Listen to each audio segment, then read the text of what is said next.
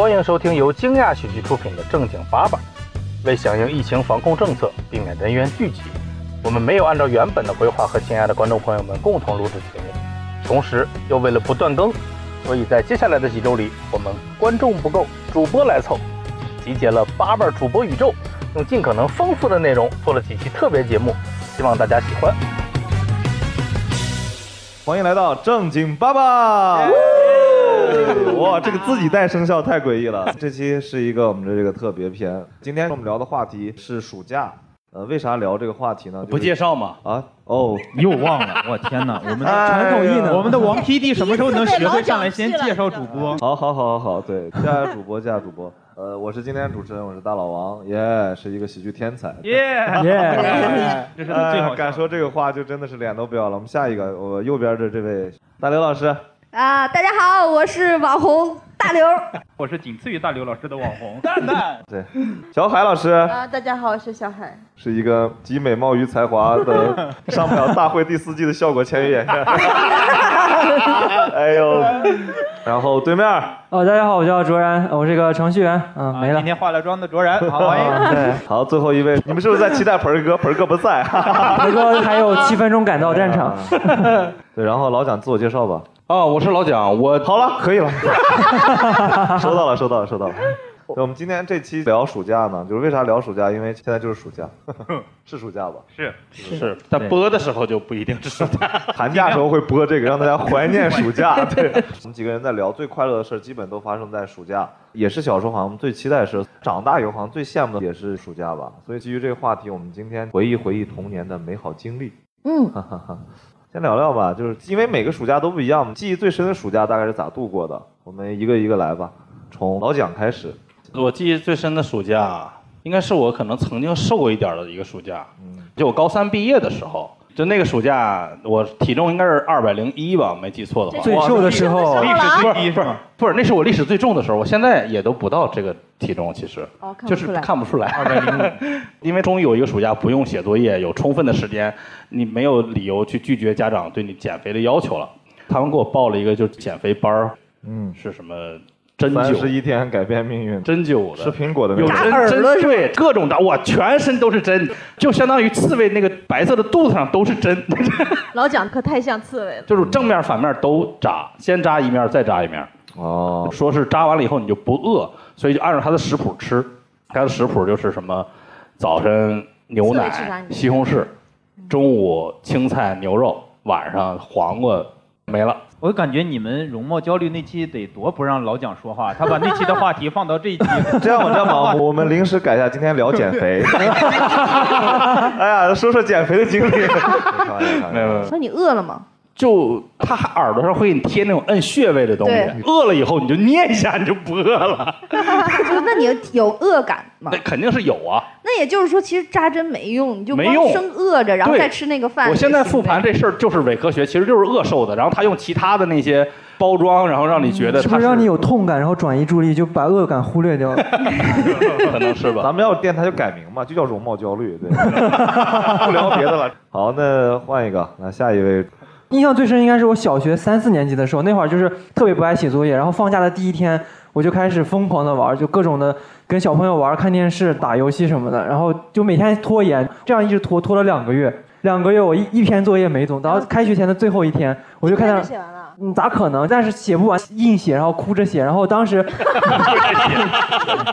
当时我姐她是在我们那儿上高中，是我堂姐在我们家住嘛。她晚上回来的时候，看到我一边哭一边写作业，说：“彤彤你怎么了？”我小名叫彤彤嘛。说：“我姐，我明天就开学了，我作业实在写不完了。”然后一边哭一边写。然后我姐就说：“你这个完蛋玩意儿！”然后开始帮我写作业，就一晚上写完一篇日记，然后她就打我一下：“你个混蛋孩子！”然后她帮我写好多，反正当时她上高中嘛，写我们那种小学作业就轻车熟路，唰唰就写完了。最后就勉强交完了，浪了一个暑假，但是最后挨的打也是特别的物有所值，就感觉。你其实一个暑假的努力都在最后一天努力了嘛，也行，对对，也可以。是你前两个月其实玩的时候挺提心吊胆的。对对对就是那种做贼的感觉。就越到开学的时候越会心虚，但是又控制不住自己，就跟偷情一样。你怎么把这个 展开说说，蛋总？咱们要不聊另一个话题吧，聊爱情。再聊聊别的话题。就是我印象比较深一个暑假，我忘了是哪一年了，应该是初三，中考完了之后，我们几个同学一起去青岛玩，第一次跟几个同学一起，我们去青岛就去那个啤酒节，我喝了一瓶啤酒我就喝多了。啤酒节他那边有那种小喷泉的池子什么的，然后我就一下就掉那个喷泉池子里面去了。差点被淹死，后来一发现就这么浅的水。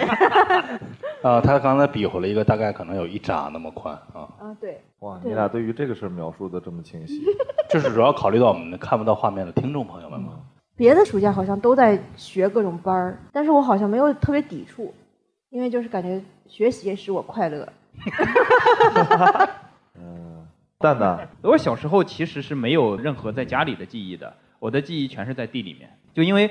我们村家家户户种西瓜，但是呢，别的村不种，所以你要防止别人来偷瓜，所以你要让自己家孩子去看瓜嘛。但是我记忆相对来说比较多的是大一的时候吧，因为我大一的时候在学校拍了一个片儿，就是一个短片儿。哎呀，不是你们对于这种梗笑的点都非常诡异。对啊，这没什么你们笑，我感觉我就没有办法收场。然后就是跟一帮。同学一起拍了一个 DV 剧吧，算是我懂。那个那个时候都没有单反什么的，都是用那种就是卡带的那种 DV 机拍摄的一个东西。哦，该我了，该你了。对啊，我印象最深刻的一个暑假就是高三毕业的那个暑假。我的大学因为在装修，然后开学特别晚，所以我有很长的一个暑假。因为我觉得我高考没考好嘛，我妈看我在家也烦。然后我就去了一个保险公司上班儿，太丢人。我觉得那个行业真的是门槛非常低，就是特别低，确实是，确实是。我就非常轻松的考过了那个保险代理人的资格证，然后在那个公司里上班，然后一单都没成，因为我很懒得去跟别人去解释这些东西，但是就每天去那儿还要唱那个歌，那个歌就跟那个英文版的。粉红色的回忆特别像，然后他的那个诗歌就叫 Sun Life Every Bright，就每天你都要唱这个 Sun Life Every Bright，就是每天都要唱他的 这个歌。老蒋学老蒋学会了，学了 新知识，我天哪！他在记笔记。那其实就是为打发时间嘛。那你们那个公司发工资吗？又不发工资，他好像是这个行业都不发工资。对他就是那个提成嘛，没有底薪是吧？对，好像没有。所以这就是门槛低的原因，你知道吗？对，那不跟喜剧演员是一样的吗？还是他有一个两三百的，我忘了。两三百叫底薪吗？那叫饭补。对，所以蒋哥之所以做喜剧，就是因为这个行业模式特别的熟悉。老蒋把全世界所有门槛低的职业都试了个遍。对，所有没有底薪的我都喜欢，是吧？跨界比较方便。是的，嗯。我小时候，因为我妈是老师嘛，当然我们这好像好多妈妈都老师，就是老师家的孩子暑假是很恐怖的，就是你暑假放假了，你妈也放假了，她也没有别的事儿，盯着你，就盯着你，对，就很 一对一辅导。哦，我妈是会把好多学生叫到家里来补课，挺有头脑，没被 没被人。对我妈都是义务给他们补课的。哦，没有，你家是温州那边，不是不是义务的。哎，我当时就是。你是为了在节目里能播出，所以说成是义务补课的是吗？是的。不是，就是没有钱的。阿姨是教啥的？我妈教语文的。语文还有补课呀？那就是开放麦嘛。语文用，语文用，因为语文作文非常难的。但是我觉得当老师的孩子有个好处就是你的作业能按时完成。不能，不不可能，没人管。所以那你暑假开学前你也会像我一样这种补作业吗？是的，我都抄作业。那我是会搞到练习册最后不是有答案吗？哦，但是有很多都写的略。哦，这个略真是太多蠢了。老师说这个什么答案？这也不简单呀。哎呀，太诡异了。哎，但我想问一下，你们有没有过这个回忆？就是一放假，老师就让你写一个你每天的计划表，就几点起床，几点干嘛，几点干嘛？什么七点半自己在家做套操，有有。八点然后要听英语录音，然后十点准备写作业，然后十一点休息看电视，十二点吃午饭。就你会做一个非常详细的计划表，然而一点意义都没有。这都要写的，对吧？都要写。这个还挺诡异的。但我们小时候就是因为农忙的时候嘛，就是 我是没有空管你这个，就是你就帮家里干农活去吧。但是啊，因为我现在我孩子上学了，我会给他搞这个东西，就是一放暑假就感觉你这个暑假也不能荒废过去，要怎么样怎么样，可能坚持两天吧，差不多。嗯，对。为啥还有看电视的时间？因为你要都写成学习了，你又不真实，太假了这太假了。这个还得给老师看的是吗？对，老师要收的。老师会敢看什么电视剧吗？比如说《还珠格格》《还珠格格》《西游记》第三集这种。所以你们没有人像我一样是在那个最前头把作业赶出来的吗？是，哦，这么厉害啊！你是这样的人啊？对，那你那你。退出八八宇宙吧，你不适合我们当朋友。不是因为我有过，就是一开始也是拖到最后写，后来就是急的要尿裤的那种感觉，就跟他那种哭一样，就是 就是。尿是他的眼泪。没错，就真的是很想尿裤的那种感觉。后来我都是在最开始的时候，就是基本上还没，基本上还没放假，而且就老师就一把那寒假作业一发，其实还没正式放假的时候，我就已经开始写了。哇！那你现在？拍视频或者写稿子啥的是什么节奏？呃，外包，在第一时间就完成了布置任务，这样就学会了外包。我们一发作业的时候，哎，一会儿作业晚上叫我们抄一抄。对，那个时候会分配嘛，比如说我写语文，他写数学，他写英语，然后大家就是随便这样歘一换，所有的就都有了，就是大事啊，就是班里的这几个人，一人负责一科，甚至还有上下页，比如前多少页谁写，或者多少页，反正就一人负责一科，公司一样才开始运营。对对对对对，要这样，要提前弄完。作业帮公司，那有。啊！棒棒棒棒棒棒！哎呀，给多少钱这是？哎呀，对。然后刚才其实聊到看电视剧嘛，我我其实感觉好像暑假是我们一个集中看电视剧的时间。没错。记得最深的还是《还珠格格》这些。那除了《还珠格格》，一人说一个。我是一天八个小时，没打不动。电视台放啥我看啥，无所谓放啥，就是要看电视。我天天看，没人管我，你知道吗？然后我就在我姥姥姥爷他们那，没人管我。然后我妈回来，我姥姥就跟我妈说：“你快管管你孩子，那电视上看的眼都斜了。”咋斜了吗？现在就是也没办法，变成一个谐星。你看的最多是哪个？赵本山的小品。哇！哦，好像中央几套有一个小品轮播的那个是吧？快乐驿站还有什么？不管哪个台可能都会有。我们天津人都是相声 MTV，相声 MTV，对，相声餐您没听说过？他他把那个相声拍成了一个 MV，就有人演，跟那个 Flash 似的。对，天托宝圈那他是真人演的，就真有俩人在那压你脚，还压你嘴子。天津话，哎呀，哦，这个我看过，我看过那个旗帜大兵的这种。对，对对对对，是慢卡通化了，对。但我看的最多的电视剧是《戏说乾隆》。嚯！对，就还有《新白娘子传奇》，就这两个。郑少秋是吗？对对对。陈怀秀嘛，里都有赵雅芝。然后最关键的是，在你小时候的那个阶段，你一定要一边看着这个电视剧，你身上披好多单子。哎呀，对对对，对吧？你要为嘛呢？你要把好多床累 床累最早的沉浸式看剧嘛？对，剧本杀是吗？最后直接影响了大刘老师后来在 KTV 玩的。对，cosplay 就是你要穿上这些东西，还被单披上，要把那个单子弄到头上，然后还要把你所有的首饰那些假的那些项链几层几层的挂着，然后还要挂脑袋上。装苏妲己什么的，就是反正就演妃子，演陈怀秀，是不是？对我每次就披个床单在地上就 啊，沉浸了，对，然后那个时候你还穿着这个，偶尔就是你要出去，你就会碰上邻居，特别羞耻。然后邻邻对，然后邻居的大大就会说。哟，闺女，你又在这装嬷嬷呢？妈，人家外国人管你这打扮叫嬷嬷，因为那脑袋上不配着那个单子吗？说人外国人管你这叫嬷嬷，我看咱天津你这就叫波波，就是这个。哎呦，天津人真是太有意思了。老 rapper。那个蛋蛋老师呢？我是因为小时候家里没有电视，看的多的其实是《水浒传》，因为我只能去同学家看，但是白天呢，你不确定他们家有没有人。我就会轮流去别的同学家院子里转一圈透过那个窗户玻璃看人家电视开没开着。如果开着呢，就进去了，凑着就看一看；如果没有呢，就换下一家，是吧？跑场，在几个同学家看完了那个《水浒传》。哦，在一百零八家看完了《水浒传》，一家是齐诗雨他家。哥哥哥哥在家吗？哎呀，蒋工，呃。我最常看的是电视报，就特别爱看电视报，现世报报纸啊，电视报，对，有一种报纸叫电视报。我爷爷特别爱看那种东西。也可能就是我自己生活中不做 checklist，所以我就特别喜欢那种东西吧。对，喜欢看，看了以后就觉得，哎呀，这所有的节目我都已经知道演啥了。就不爱没有悬念对不想，我就想追求一些悬念，所以就看那个点播台。哦，我一看能看一天。哦，点播台太气人了，我的天！对，因为那个你有很多未知嘛，不知道下一个出来的是啥。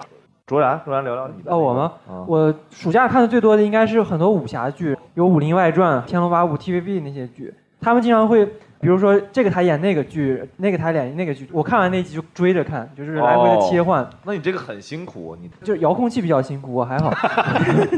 呃，看的最多的应该是《武林外传》多一点，因为那个剧就是播的最多，而且经常它会有一些广告，甚至都会看。就倪虹洁那个很小的时候，哦，说到这个我就感兴趣了，我可太爱看了。是哪个广告？是做女人挺好那个吗？对，就是他中午不只是这种广告，对，还有中药堂什么之类的晚上是对对对，然后就是我做了一个什么的决定，那个哦违背违背祖宗的决定对对对，啥呀？那种广告嘛，就做了一个违背祖宗的决定。对对对，有有二十个老教授全是这样说的。对对，那会儿就有，那会儿我记得是什么美军巴顿威尔在什么非洲打仗的时候，发现了一个什么什么狼毒什么东西，然后让男人怎么怎么样。哦，你就买了一个。我看了一 那，会儿没这个意识没有，钱，对。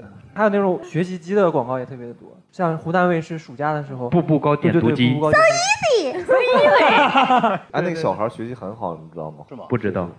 呃，那你现在知道了。哎，你怎么能知道这个对，突然？突然有一天上热搜了，我记得。对。哦，哦，我还以为是作为帮的代言人呢。嗨，我感觉暑假好像是一个特别适合老师补课发力的地方。我呀，啊，就是我觉得我暑假是这样的，就是我发现很多人都这样，他不能长时间的相处，就是他的热乎劲儿就三天，是就三天之后他就怎么看你都不顺眼，所以我就从小学三年级之后，所有的暑假我都在疯狂的上课外课，这些课外课还不是数理化的。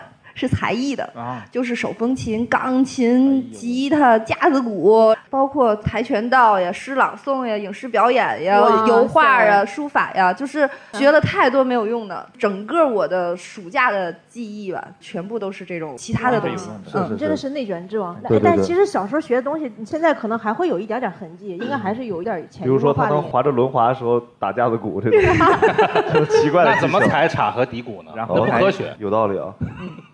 哎，那个卓然呢？最印象深刻是英语课，是初中的时候，我们班主任当时让我们大家去上他的补习课，但是我们英语老师那个发音就特别的山西口音。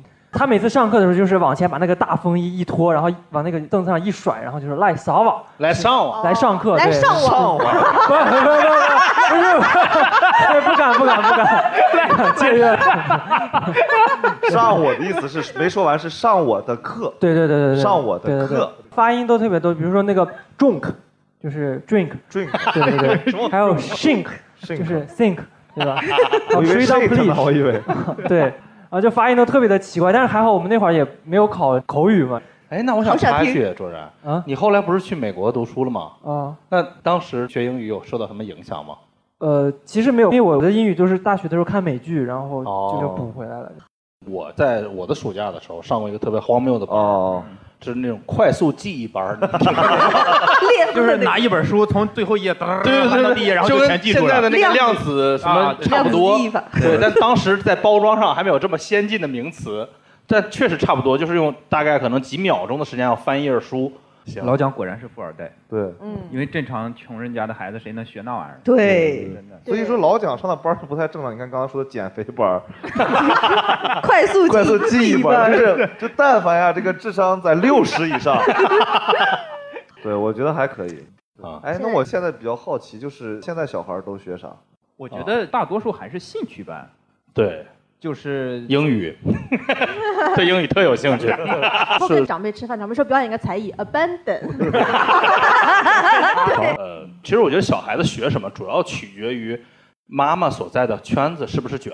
嗯，对，如如果妈妈在海淀圈子里，那那就确实还不敢想象。很焦虑。确实是这样。今天中午正好我媳妇儿给我打一电话，说我女儿他们班的另一个同学的家长问她，说有一个英语班，说是呃一礼拜嘛，从下周一开始上一礼拜。然后就问我，他主要是一个什么理由呢？你不上学，他天天在家也没事儿干。说那这样呢，还能说跟他同学一起出去，每天上两三个小时的课。嗯那我就说那去呗。嗯，所以就是可能下周他就被安排去上英语课了。几岁？八岁啊，开学三年级了。是我是知道套路的，因为我们现在就做这种事情，就是我们给家长传播焦虑，然后让家长之间互相传播焦虑。是，对，而且而且我们还会用一种话术。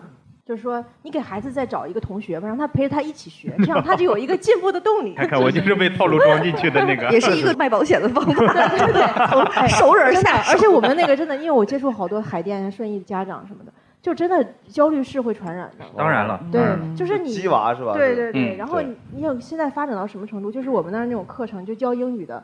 是哈佛的博士毕业，给他教给四四五岁的孩子教英语。是的，是的，是的，就是 K 十二的这个老师的标准得九八五以上的院校毕业的，因为家长在选老师的时候，他优先会看的就是老师的学历和背景是不是能教我家孩子。嗯，所以我觉得就是现在说是取消一些校外的培训，发展到现在这个阶段来说是有必要的。是的，是的，的。因为一个班三十个孩子，你会发现全部都必须出去报。比如说，我家孩子还没上学之前，我们说的很好的，说我们不要参与到这场内卷活动中去。可是当你身在其中的时候，你是不自觉的，你没有办法。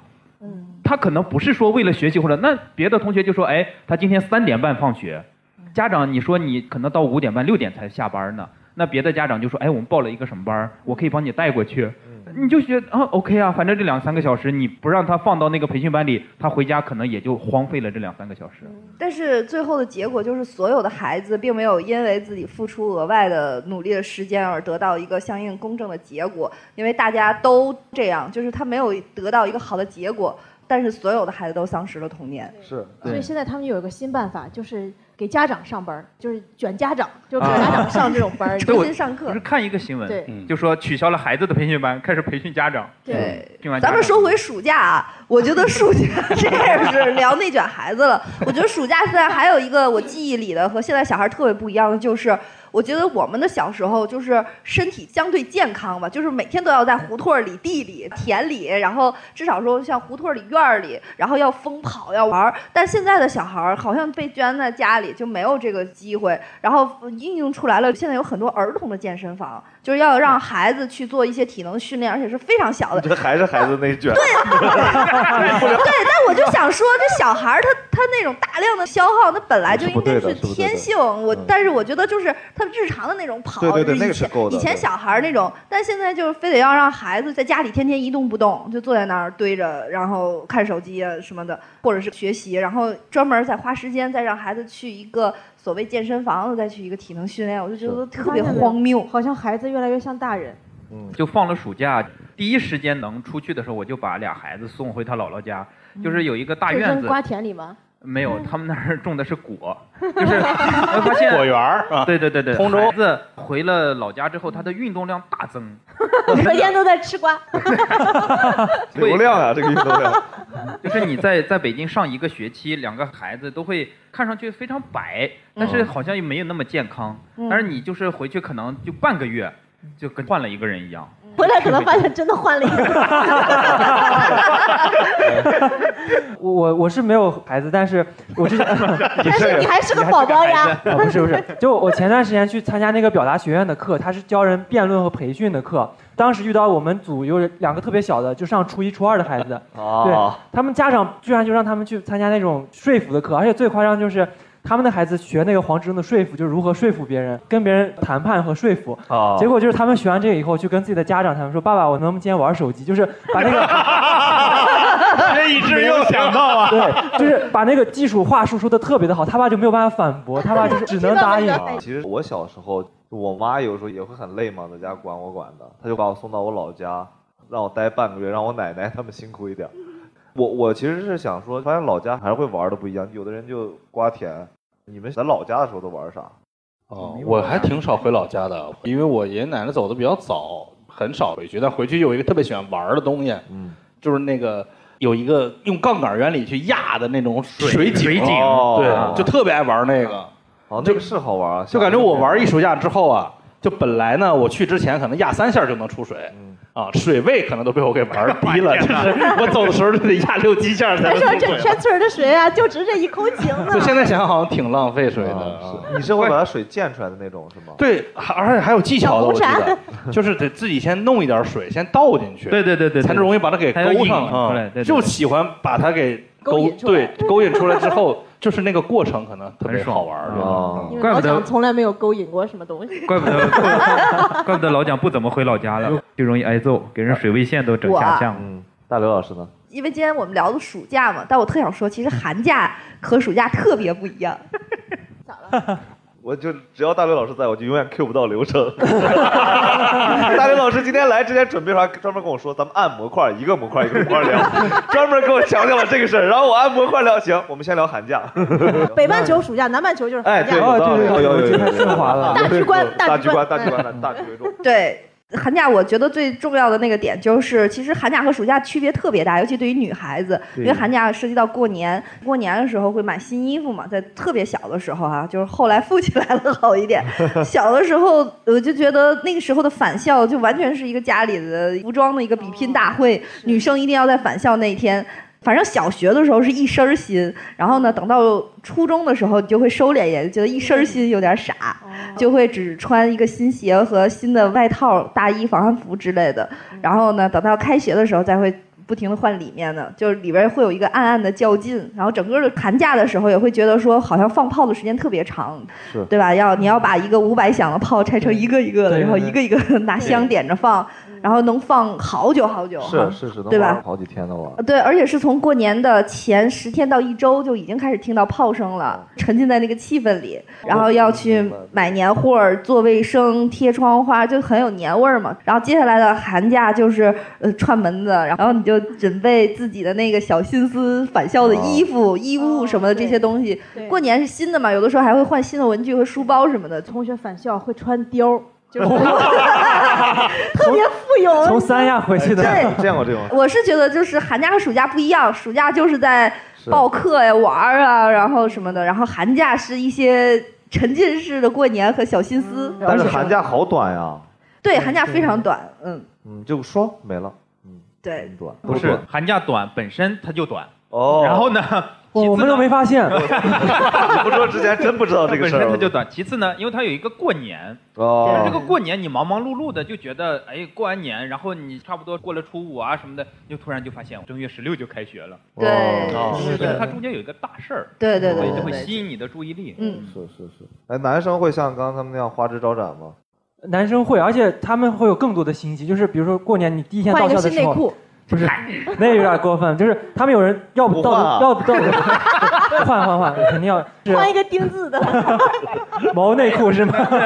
豹纹的。他们要不就来的特别早，就是你做开学第一天那个最早到学校的人，要不你就迟到，你就到最晚的那个，最晚的时候男生的心思已经到如此地步了吗？不是不是男生啊，就所有人大家都知道，就是你最晚那个到，他说：“我、靠，他来了，他来了，他穿的新衣服。”然后开始上下打量你，哦对，要不你做最早的那个，要不做最晚的那个，就是希望被大家看到的时候。我一般就是迟到的那个，那你就是最后一个呗。也不完全是我们好几个人踩着点儿到的，然后就有没有想过，你从小到大是一样的？你看你今天来这儿，就是一个音频节目，音频节目你化化了妆，妆，把这个剪了？可能点这个还挺有意思。但我好像记得就是，好像穿新衣服这个事儿是初一穿还是三十三？我从小就有这个疑问。我都很早穿，能多早多早。六月份穿新衣服，放了暑假就穿上。妈妈，这个貂皮有点热呀。我妈说妈妈过了六月就是年。哦，捂出痱子了。哎，你们小时候暑假时候有旅过游吗？这种 富二代老蒋聊一聊。来来来，没有没有没有，就我确实印象最深的，甚至是就是最悲惨的暑假，就是跟旅游相关的。嗯，就是应该是初中毕业，高一之前的那个暑假，是我第一次全家一块儿出去旅游，然后去的是呃老家。对 对，坝上这一趴刚才聊过了呀。压水井去了，对坝上去的是你的老家，那是我的老家你的老家坝上草原对，张家口去了。然后就到了第一天晚上，就整个被卷包会了，就被进了酒店房间，所有东西都被偷了。哎，我们张家口人可不是这样的。对，反正当时就是现金，然后手机就都被偷了嘛。但是就很奇怪的是，他就直接进了酒店的房间啊。其实我们自己就怀疑是不是酒店会和叫什么勾万一结？是不是我爸藏起来？龙门客栈，你这是。对对，反正就是第二天家长肯定就没有玩的心情了。嗯，然后我自己一个人去骑马了。哎呀，感觉我们叫讲个富二代不太合适。啊，呃，他跟我一年的，初中然后他出去旅游，有手机了。哦，那个是两千年前呀，那可是。两千年有什么手机？呃，当时是那个诺基亚会转大哥大 V 几零，你看看。爱立信，爱立信，那个时候最早的是爱立信，爱立信完了之后才是诺基亚的六幺零二级的那些。早年间的那你们都不知道，那是我们小时候的。我的暑假反正就是小的时候，就是高中之前，所有的暑假的开头都是去游乐场，就是把这些特别刺激的所有的项目，就跟那会儿玩过天津之眼吗？那会儿没有天津之眼，嗯，修呢。然后就是那些过山车呀，那些特别恐怖的东西要都 玩一遍。就是每年我爸会带我去做一遍，就跟那个《回魂夜》里周星驰似的，要把那些过山车什么最刺激的东西都做一遍。真正我觉得像我们这代八零后开始暑假出去旅游，真的是从大学开始，然后就再也没有停过，所有的暑假都出去在玩。全跟谁？就跟大学里特别好的一个姐妹。哦。嗯，就两个人，然后我们就全国满处跑的出去玩，哇，哪都去。然后我印象特别深的是大三的时候，我们两个女孩自己去的泰国。然后就对，回来他就成男孩了。然后那个时候还没有经历什么人事儿，然后就发现哇，玩的真是。那玩啥了？女朋友都变成男朋友了。对，因为会看很多的秀，那种表演，各种秀，就是脱口秀嘛，暗秀。对，那那就会看那样的秀，然后再看那样的秀的时候，我就发现我们两个人应该是在场所有的女的里边年龄最低的。但是呢，那些有的就是那些大老娘们儿，他们在看到一些东西的时候，就会，哎呀，什么什么什么，然后就非常羞涩，然后就捂着眼，什么尖叫什么的。我当时我就非常奇怪。就是你们又不是不知道自己这是干嘛来的，是看啥的？然后为什么还要这样？就是，现在你再去看，哎呀，对，就是我其实，在大概十几岁的时候，我连县城都没有去过。就是我们家那个种西瓜嘛，种西瓜呢要去县城里卖西瓜。嗯。但是那个时候我家没有马车，是骑自行车。我爸会在车后座绑两个特别大的猪篓，就是放西瓜下去城里卖。我会跟着去，然后其实也没什么玩的，就陪着他卖西瓜。卖完了到最后呢，困得不行了，都晚上才回来。他就把我扔到那个猪篓里，让我睡觉。然后他就骑着自行车回家。能睡得着吗？你那一晃一晃的，你睡得特别香。摇篮吗？这是个。然后最狠的是什么？是有的时候我会跟着邻居家，就是赶着马车去县城卖西瓜。就是那个马车走的特别慢，就是你要凌晨四点就要从家里走，因为他要走四个小时才能走到县城。八点不是县城人们开始上班了嘛？要赶上人流多的时候卖西瓜。早上四点多的时候，你就要坐上那个马车，就要晃晃，从天黑晃到天亮，你才能到了县城。哦。然后去县城卖西瓜。所以我小时候还旅游，就去趟县城，我就感觉非常了不得。吃瓜。对对，确实，蛋蛋老师的每次微博上面吃瓜速度特别快。对对对，这个是一个博主优秀的蹭流量的基本这个是蛋蛋的家族产业。而且你要找一些别的角度蹭流量，别让大家一眼就。你要推销吗？还好，不太偷吃过吗？啊，偷吃过吗？这个事儿也不算偷吃吧？它是一个双关。说偷吃，我就跟大家分享一个，就是我的暑假不是看瓜嘛，就是因为我们是好几个小伙伴一起看，因为地挨得近嘛。但有一家呢，他家没有特别小的孩子，孩子比较大，就没有人帮他家看瓜，他就会过来转一圈，临走了跟我们说：“你帮我看着点啊。”然后我就先回家了。我们说：“行行，叔你走吧，你走吧。”哎，他走完呢，我们就偷他家的瓜，然后因为因为小时候自己家种瓜，你是永远吃不到大瓜的，因为那个大瓜要卖，只只会给那些歪瓜裂枣给你小孩吃嘛。那这怎么办呢？你能偷别人家大瓜吃？叔叔走了，叔叔前脚走，我们后脚，我们还不直接上人地里偷瓜，我们要假装。两个小孩打起来了，你知道吗？打起来 就是拿两个棍儿打打打，然后把那个棍儿往他家地里一扔，然后就说：“你看，你把我的棍儿弄到他家去，你给我捡去。”我说：“捡就捡。”然后就去他家，然后把棍儿先把个编个剧本这个就是瓜田李下呀。哎呦，这个太有意思了。把棍儿拿出来，然后再抱一个特别大的西瓜。真的好机智。真的，一群人钻到那个玉米地。其实也没人看你们，就自己演。没有人看，自己演。就这个就是特别有意思的一点，就是还是。暑假时候能跟周围的这些小孩儿朋友们玩的最嗨最好，其实平时不太有这个时间嘛，周末也也未必能这么玩。暑假真的天天一起玩，就玩捉迷藏。对对对，我反正记得一次就是我我们那儿有个篮球场，旁边新建了一片树，内蒙嘛，树很少的，就是专门建那种挡风的是什么防护林。防护林。防护林，嗯。吴阳类似这样的，就还很小的时候，嗯，大家就去撇那个树，但其实很难把它掰断嘛。我就坐上去，硬把那个树给掰断了一根。我说我们要打架，那你还好吧？对，然后就被人抓起来了。那北京的沙尘暴都怪你们。哎，是是有过这样的预测。然后我们就三个小孩被抓进去了，抓进去以后，抓到那个办公室里头，我就就一直哭。是派出所吗？不是派出所，就是保安室。就是防火的、哦啊。我刚刚一开始以为是派出所，给我吓坏了。后来一进去是保安，没认出来。对，可能是森林武警。不知道，也有可能，也有可能。我就特别怂嘛，小时候，他一来的那一刻我就开始哭，就显得我很委屈，好像没有什么关系。实际我是撇的那个最狠的那个。对，拉进去以后就哭，然后哭完了以后说问你爸是谁，因为我们那边都是工厂，离得很近，就谁家父母是谁都知道。哦，就问完看看是不是有背景你说你爸是谁？我说我爸是谁？他说哦，原来是王的儿子。然后我爸一会儿就过来领我，然后给了一百块钱就送过去了。我爸给笑坏了，我说怂不怂？哭什么哭？你不会挨打吗？我不挨打，我爸不打我。啊，可以可以啊，你们那有玩的吗我们会打枣，就那个出东门过大桥。对，就是去那个村里面去打枣，然后拿个杆子什么的，还拿放大镜烧蚂蚁这种事情。哦，可能现在看起来就是挺残忍的。舔过蚂蚁的屁股吗？哦，蚂蚁的屁股是酸的，就我们从小那个不是？不是不是，因为山西产醋，我也不知道 第一个人是谁发现的。再说我以后不敢蚂蚁屁股是吃酸的，没有，他们就说那个东西它会产醋液，你知道吗？所以你们醋都是蚂蚁酿的。我我个人觉得，以蚂蚁的大小舔上去，应该是舔全身，就很难很难精准的舔着那个屁股尖儿。大刘老师思考的很缜密，对。就你一舔，肯定是一整个就放舌头。你是专门挑了大蚂蚁吗？特别大的蚂蚁。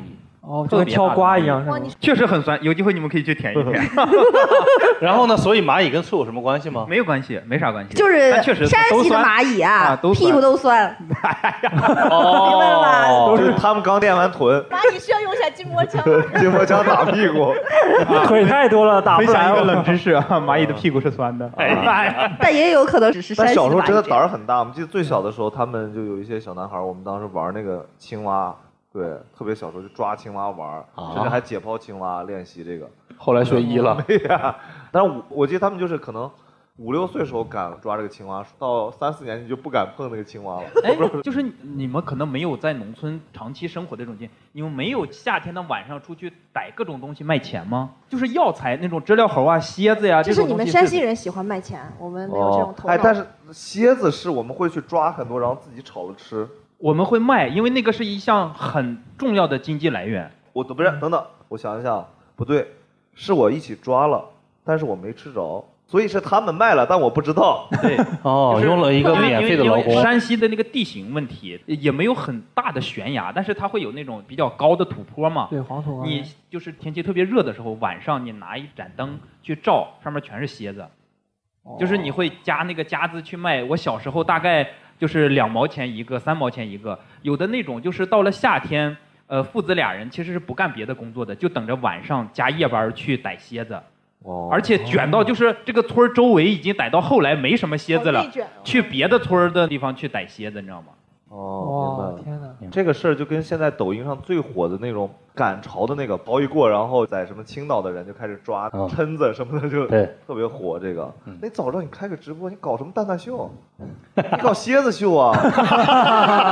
晚上逮蝎子，白天你在家跳蝎子舞。但是但是其实这个事情还挺危险的，因为有时候你的注意力全在上面的时候，你不会在意自己脚下踩到了什么地方。哦就是因为这个事情，其实我们邻村有好多死了，就是因为你注意力全在蝎子上面，走着走着就会掉到枯井里啊，或者什么地方，哦因为很深。真的是这样，我们那边有黄河嘛，嗯然后黄河啊，内蒙有黄河啊。废话，同志，这话真的是来，呃谁学地理的给他讲内。蒙有黄河，我们那儿有黄河，黄河途经从宁夏往下流。黄河是个旗字形吗？对对，对我们那边有黄河嘛，就很多那个河里面是凹凸不平的，啊，对，经常有小孩儿就是黄河边游泳，比如说想冰颗西瓜就往里一扔，西瓜是瓢扔，他过去拿的时候就他掉进去了，就出不来了。对对对对但实际你看着那个是非常低的，是是是，对对对就每年暑假你都会看到新闻，有小孩游泳。对，深今年也好几个。对对对，他所以我从来不学游泳。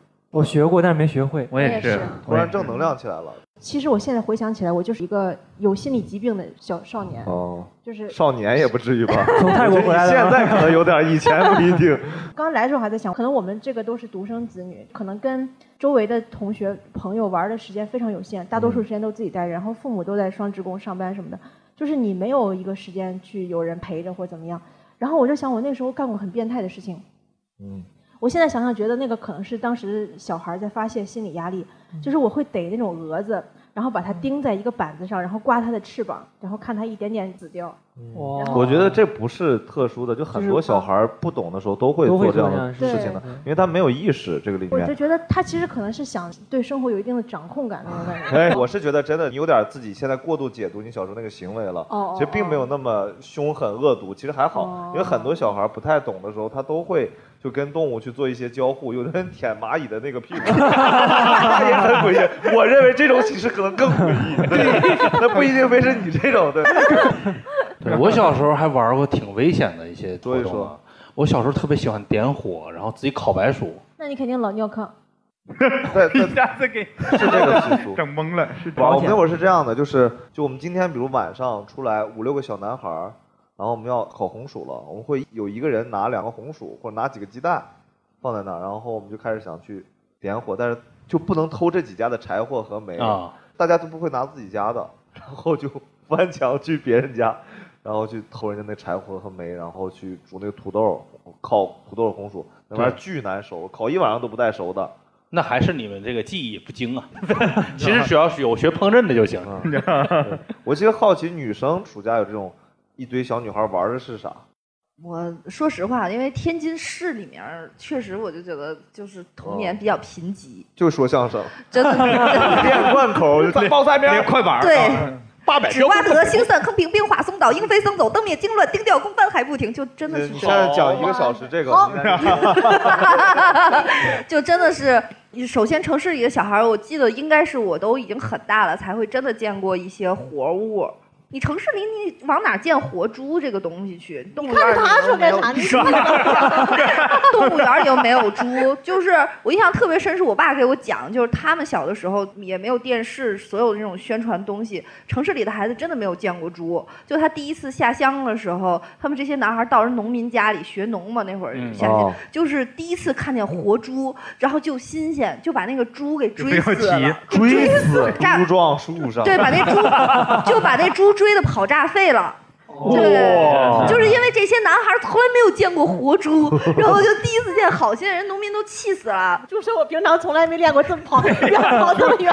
对，就是活动量太他妈大了。对，就给猪跑炸废，然后就死了。然后其实我后来我一想一想。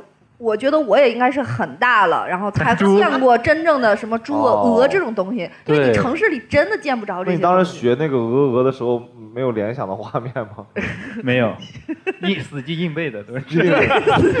怪不得都爱看《还珠格格》呢。对，然后就是城市里的小女孩，真的，我觉得就是。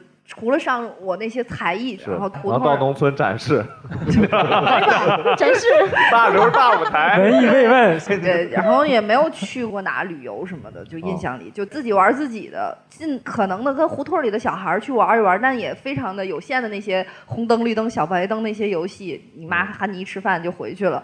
大部分时间其实真的在自己进步，就一套一套的看金庸啊、古龙啊这种大部，然后啃所有大部头的书。就到暑假的时候，其实是一个真的是疯狂看书的。罗马帝国消亡史就有点诡异了吧？对，那个时候倒不是，但是那个时候什么欧也尼·葛朗台、红与黑，就是这一类的呃大名著，应该都是在暑假，而且是小学，而且小学初中的背一下红与黑，让啊让是吧？哦，这就塑造了大刘老师今天的优秀嘛？啊，真真恶心，因为城市里小孩没得玩儿。大刘老师放暑假看的都是红与黑。我小时候就还是回到我的瓜地里面，就是瓜地也是红与黑啊，西瓜瓤 那是红与绿，真的就是因为你长得帅，卓阳老师，但凡稍微丑一点的，你带洗浴街就完了。哎呀，小时候那个瓜地里会每一家搭一个那种盆儿，怕热嘛，会让你在里面待着。但是因为我一个人在地里，你如果要是自己钻到那个屋里，你会害怕，因为你老是注意感觉外面有脚步声过来了。所以为了杜绝这种情况呢，我就会在盆顶上待着。放了暑假，大夏天，太阳直晒着，我坐到那个顶上，然后看书。看书呢，因为小时候也没什么书可看，然后隔壁的有个大哥哥，他上中专还是哪儿，他从他们学校图书馆借书，他借来书呢就我看，我看啥？武侠嘛。哦。那个时候那个武侠名字叫啥我都忘了，但记得上面写着金庸新著，金庸出新书了啊，然后就看，后来。过了好多年才知道，那个作者他叫金庸心。那本书书叫啥？你忘了？我我忘了。应该是独孤求败，我也看过。然后就很神奇，我看完了跟跟大家聊说金庸那本书你们看不看？他说没有啊，都没有人看过。我说啊，金庸新著啊。他说妈，那个人叫金庸心啊。还有九阴九阳，这都是。对对对对对。韩寒形容。王朔星明星。郭敬明。刘慈欣。那个幻境，郭敬明当时不是特别火，就幻城嘛。那个小说名字叫幻境，但是可能稍微有一点。带尺度的，然后那种小说，但是挺好看的那本书还。好看在哪？不是不是因为尺度，是那种就是 应该是最早接触的那种网络 YY 文，不是不是色情，它也是玄幻，就跟类似于镜里面的剧情啊，就什么这个族的人和那个什么打起来了，然后跟九州对对对对对差不多。哦，九州很好看，真的。我问你暑假看啥？没问你真的。暑假我我每年暑假都会把《三国演义》重新翻出来看哦，就是文言文那版还是说带拼音的那版？就罗贯中那个。不是都写的罗贯中著，就是你是那个带字。罗贯中新著。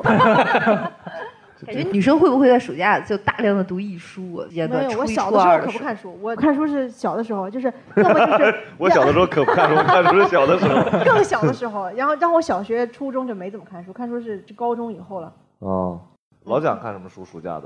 暑假的时候特别喜欢看郑渊洁。哦，这个可以。各种郑渊洁。哦哦，对对对。再小一点的时候，好像是看《少年科学画报》，你们看过吗？是。再大一点看《哈利波特》。我我们老师叫哈利波特名字特别土，就是叫哈利波特。幸亏我们老师不知道这个名字。等等等，我理解一下哈利波特。那，你老师说的是一个希腊神话人物 赫利波特。这个太诡异了，哈利波特。你们那口音还有什么好笑的？布鲁巴，布鲁娃。我怎么感觉我去过的山西和你在的山西不是一个山西啊？就山西也是有分很多方言的，就是高质量山西方言，就这种方言。对对对对。刚刚就聊到一个话题，就是现在小孩玩啥呢？就暑假。现在暑假在秦皇岛跟他爷爷奶奶在一块儿，每天最重要的娱乐项目就是挖沙子啊。最重要的一个体育活动是跳绳。是减肥吗？让孩子 跳绳是应试的一个体育项目，其实。我还考跳绳啊！是北京甚至有跳绳的培训班，你们敢信吗？哇塞！这还用培训啊？对，因为是九十个及格，好像是一百二十个满分。还有超过那个线，好像你多一个就会加一分。他们会根据那个年龄会有不一样的 跳绳，还有分级比赛。我的大女儿，他们班一个女生最多跳二百多个一分钟。小电梯，对对对对对世界纪录好像也是二百多个。他可以去非洲跳那个烫脚舞。他们有期盼暑假吗？有啊，因为我说了，其实我是愿意让他们跑，让他们太阳晒，去地里面玩我是愿意这样的，所以他还是很盼望的。因为回去他老家大概待了二十多天，我几乎每天给他打电话说：“今天作业写了吗？写了，写了，写了。你再回来检查，我全得返工。”就是你知道他在放了暑假的时候，他写作业的时候心是不在那儿的。虽然他每天告诉你我今天该完成的量是完成了，但是一看就是你都能想象他当时写作业是什么状态啊！写完赶紧，小伙伴都在外面等着我玩呢。啊，那个，对啊，那个字都飞了，你知道吗？写完写完，然后就出去玩去了。就跟问你写段子了没有，你也说写了写了写了。这你有资格说别人？老蒋呢？哦，他挺期盼暑假的，因为这个竟然是他人生的第一个暑假。就是说，以前上幼儿园是没有寒暑假的。那就告诉你，不要期盼了，不愉快。这个好遗憾。但是其实马上过完了呀，这暑假还俩礼拜了。对，对，以后正儿八经上学了就有了。还有啥呢？他玩什么呢？我其实挺好奇，现在小孩跟我们之前玩的区别的暑假的东西。他暑假的东西其实。没有什么特别暑假才玩的东西，就是挖沙子，只有他寒假去三亚和暑假去秦皇岛的时候才能挖。挖沙子也算一项技能了。哎，对于富人家的孩子是这样的哦，挖掘技术 就是今天我来这出门，在我们小区正好正在装修那个地面，就工程沙子那儿就堆了好几个小孩儿 坐在那沙堆里，我就发现小孩真的很喜欢沙子和水。是的，是的。但其实你会发现人的本能，就小孩还是想亲近自然，我觉得。所以说，其实现在针对很多富人的小孩，有很多那种专门去森林里面去住几天的那种夏令营，就让他们去。我不敢说，因为我刚想说，我姐暑假让她孩子就报了那个营，然后在武汉。就像童子军一样，让他们去求生，去扎营。求生真的是求生。对，你知道这种求生的课，无论针对孩子还是针对大人，都非常的昂贵。现在有一批富人，他就是有这种专门野外五天的这种求生课，然后去告诉你就真正像贝尔那一套的求生。反正就是现在有钱有闲的人会上这种班然后孩子。就是更西方那一套吧，就让小孩儿有更多的课外活动啊，然后开发这个一些就是创造力啊，然后现在就是。为了孩子这种夏令营，已经细分到了各种主题的，是，是的，这电影主题，那不是你办的吗？不是我，不是我办的，不是，我们办过赛艇的夏令营。一个赛艇的那种，因为其实疫情之前，我还有身边很多同学，他在暑假的时候会去参加那种游学的班儿，就比如说他学一些亚数学，还有一些印度学的人。亚数学是什么？亚数学是专门针对，就竟然是数学，就 亚数学就是古巴比伦楔形文字那一套。这玩意儿学了有啥用？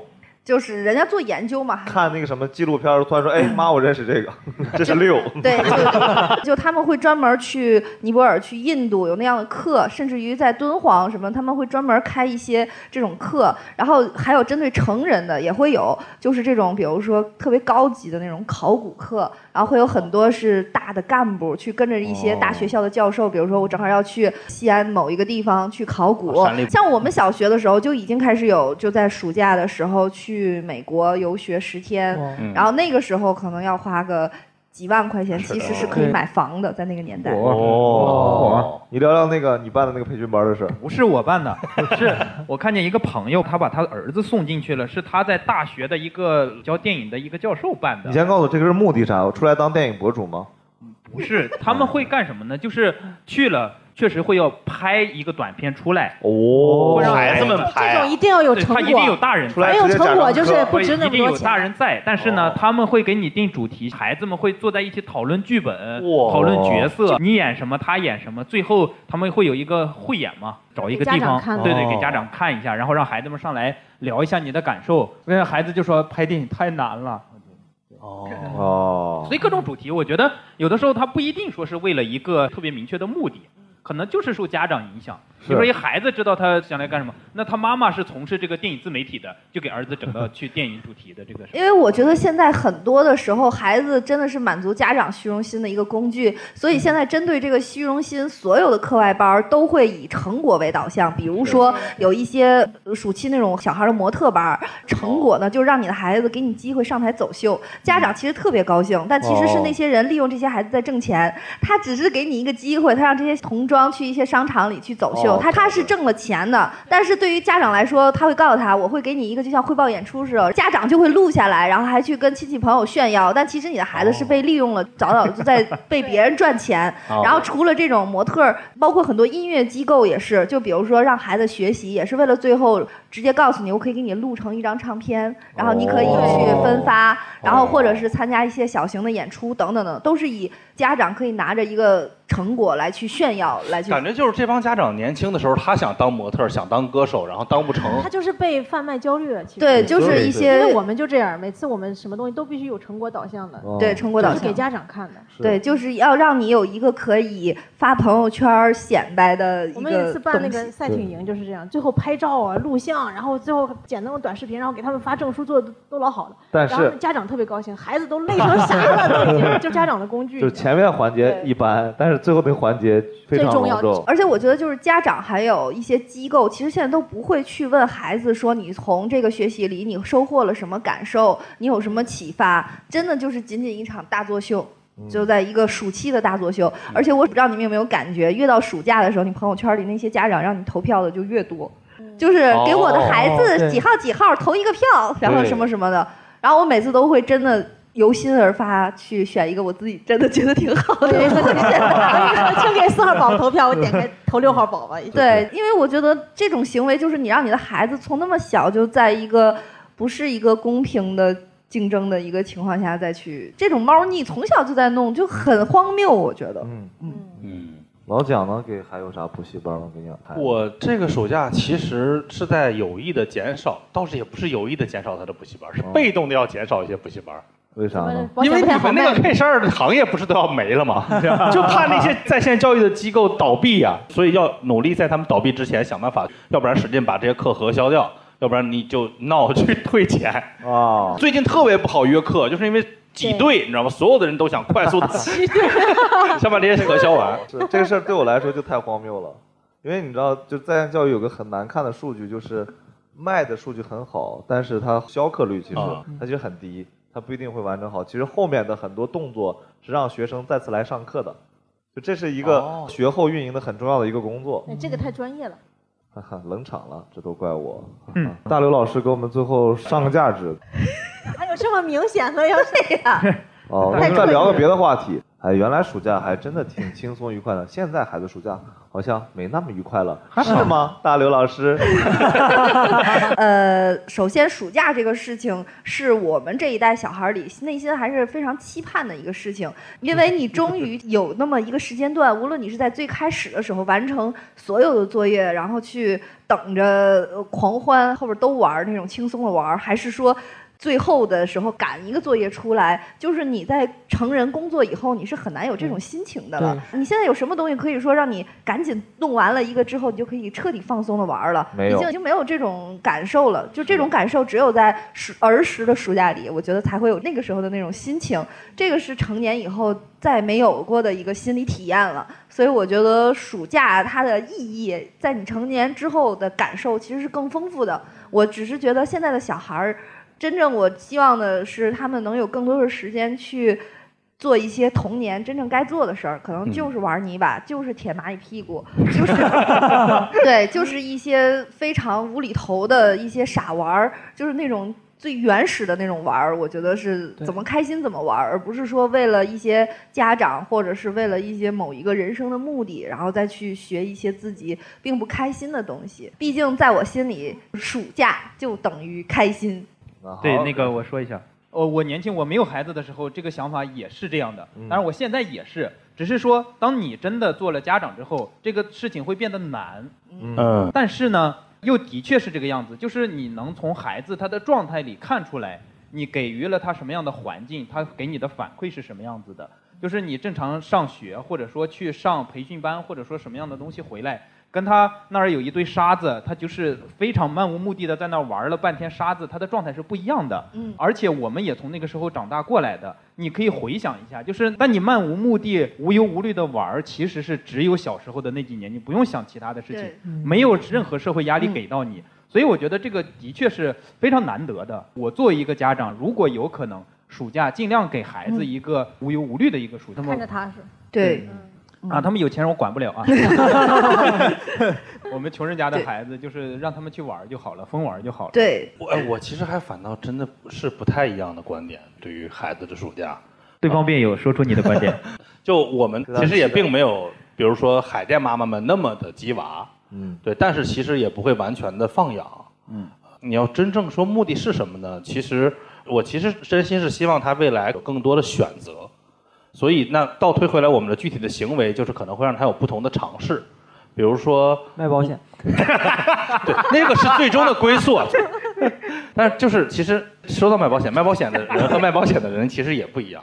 你是希望成为那个肚子里没货，每天去打电话骚扰别人的那种卖保险的人，还是想成为合伙人？在我们看来，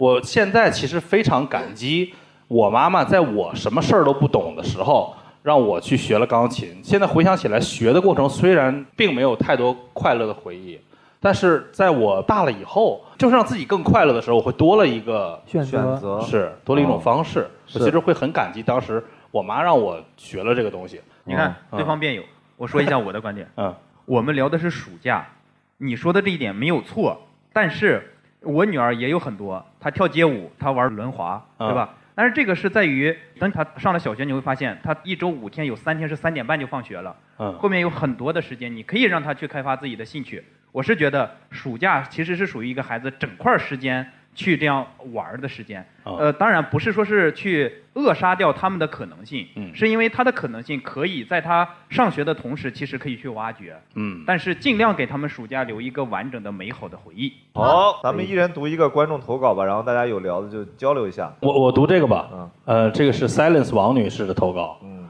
嗯，最有意义的暑假是大一结束后的那年暑假，被我们学校的国防社团选中。参加全国大学生军用枪射击比赛，喜获倒数第一名，羞耻。然后发了三个表情。我给大家读一下岳老师的投稿。我上过爬杆补习班，就是不明白为啥。我们以前小学操场有四根铁杆，十米高。然后体育课就还考试爬杆，我爬不上去，还专门请了老师给补课。传授技巧。还是没爬上去。就为什么要练爬杆？他们是监狱附小吗？就是，这这个真的很诡异。对啊，就不理解。这这真的很诡异，怎么有人去训练这个？然后，是一个女生啊。她说：“我和我的两个闺蜜是高中同学，大闺蜜比我大一届，在天津读大学。我和小闺蜜在家读书。暑假的时候呢，大闺蜜跟小闺蜜聊到暑假的时候不回家。”小闺蜜就跟我说：“要么我们借机去天津玩玩吧。”于是我们就踏上了去天津的火车啊。等到了天津站，小闺蜜给大闺蜜打电话，但是信号很不好，说了半天怎么走一直听不清。后来大闺蜜说：“你让她在大王八等我们。”说我们就去找大王八。小闺蜜跟我说：“估计天津站有个雕塑是大王八，让我们去那里集合。”不过怎么会有雕塑是大王八呢？直接说大王八也太不文明了，可能是个乌龟吧。我们开始到处找雕塑。找了半天也没有找到，于是就问站内工作人员。小闺蜜说：“天津站有个著名的雕塑，是个乌龟，您知道在哪儿吗？”站内保洁、保安都是一脸懵。小闺蜜说：“估计游客能知道。”于是我们逢人就问：“应该是很有名的乌龟，您知道吗？乌龟就是大王八。天津站有没有一个著名的雕塑是大王八？”最后我们在永和大王的门口碰到了大闺蜜。大闺蜜说：“我就让你们来永和大王吧。”哎呀，你们就找王八找了两三个小时。王八就是我自己。虎牙老师的一个投稿，他说他有一直有个习惯，就是保存我身边朋友的照片发到我的 QQ 空间相册里。高中毕业那个暑假，我小学同学那会儿和朋友打算自己拍个微电影，去找女主角。从我空间里看到了我的高中同学，就之前提到过长得很像徐伟密的那个女孩子。徐伟宁。徐伟宁。哎呦我的天哪！哎呀，真的是。这就是为什么我不读的原因。你可是个老师啊！我的天哪！想让我从中间牵桥搭线，就这样我把这帮人聚齐了。最后就是我和这个拍微电影的男孩子谈了恋爱，男主角和女主角谈了恋爱，我那个小学同学依旧单身狗。就是这样一个单身狗的故事。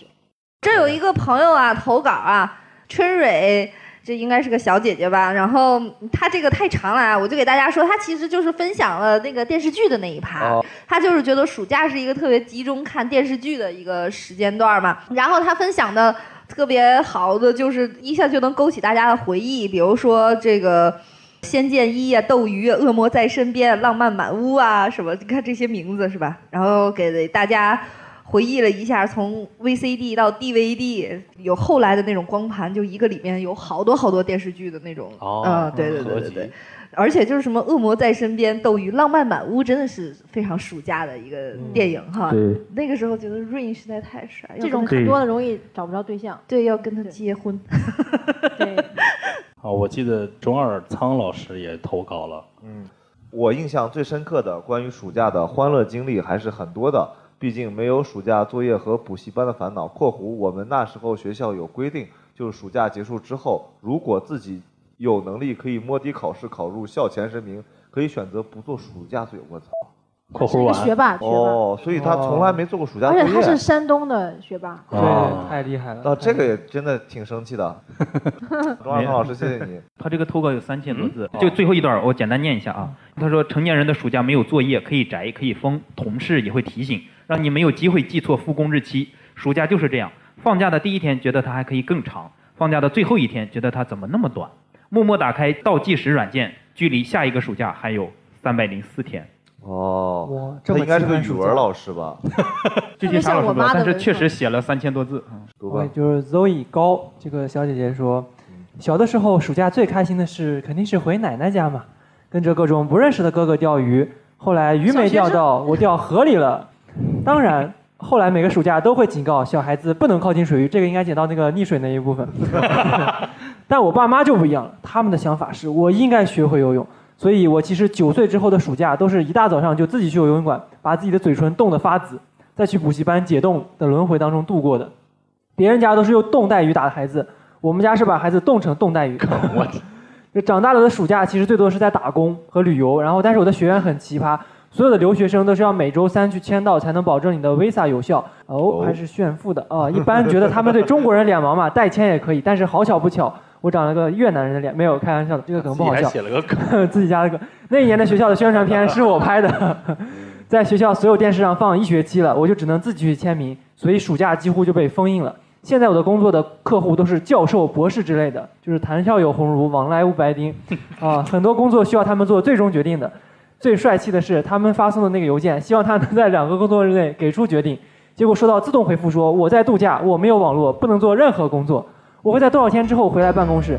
好，好，欢迎大家来到今天的正经爸爸，好，谢谢。读一个前面的这个大月啊。还好我还有暑假，暑假是晒秃噜皮的入学前的军训。好，谢谢他。大家好，我是大老王，我是一个人类。啊，把这个剪到前面好不好？我刚刚实在太急了，我说我是个天才。呃，虽然是心里话，但是也不直说。非常感谢每一位为我们投稿的朋友，帮我们提供了很多有趣的素材，也为我们做策划时提供了很多灵感。因为节目篇幅有限，我们没办法让所有的投稿都有充分的露出，还请大家多多包涵。后面我们会通过微信公众号“惊讶喜剧”不定期的继续跟朋友们征集，希望可以一直得到大家的支持。点赞、评论、分享也帮忙安排一下，咱们下期再见。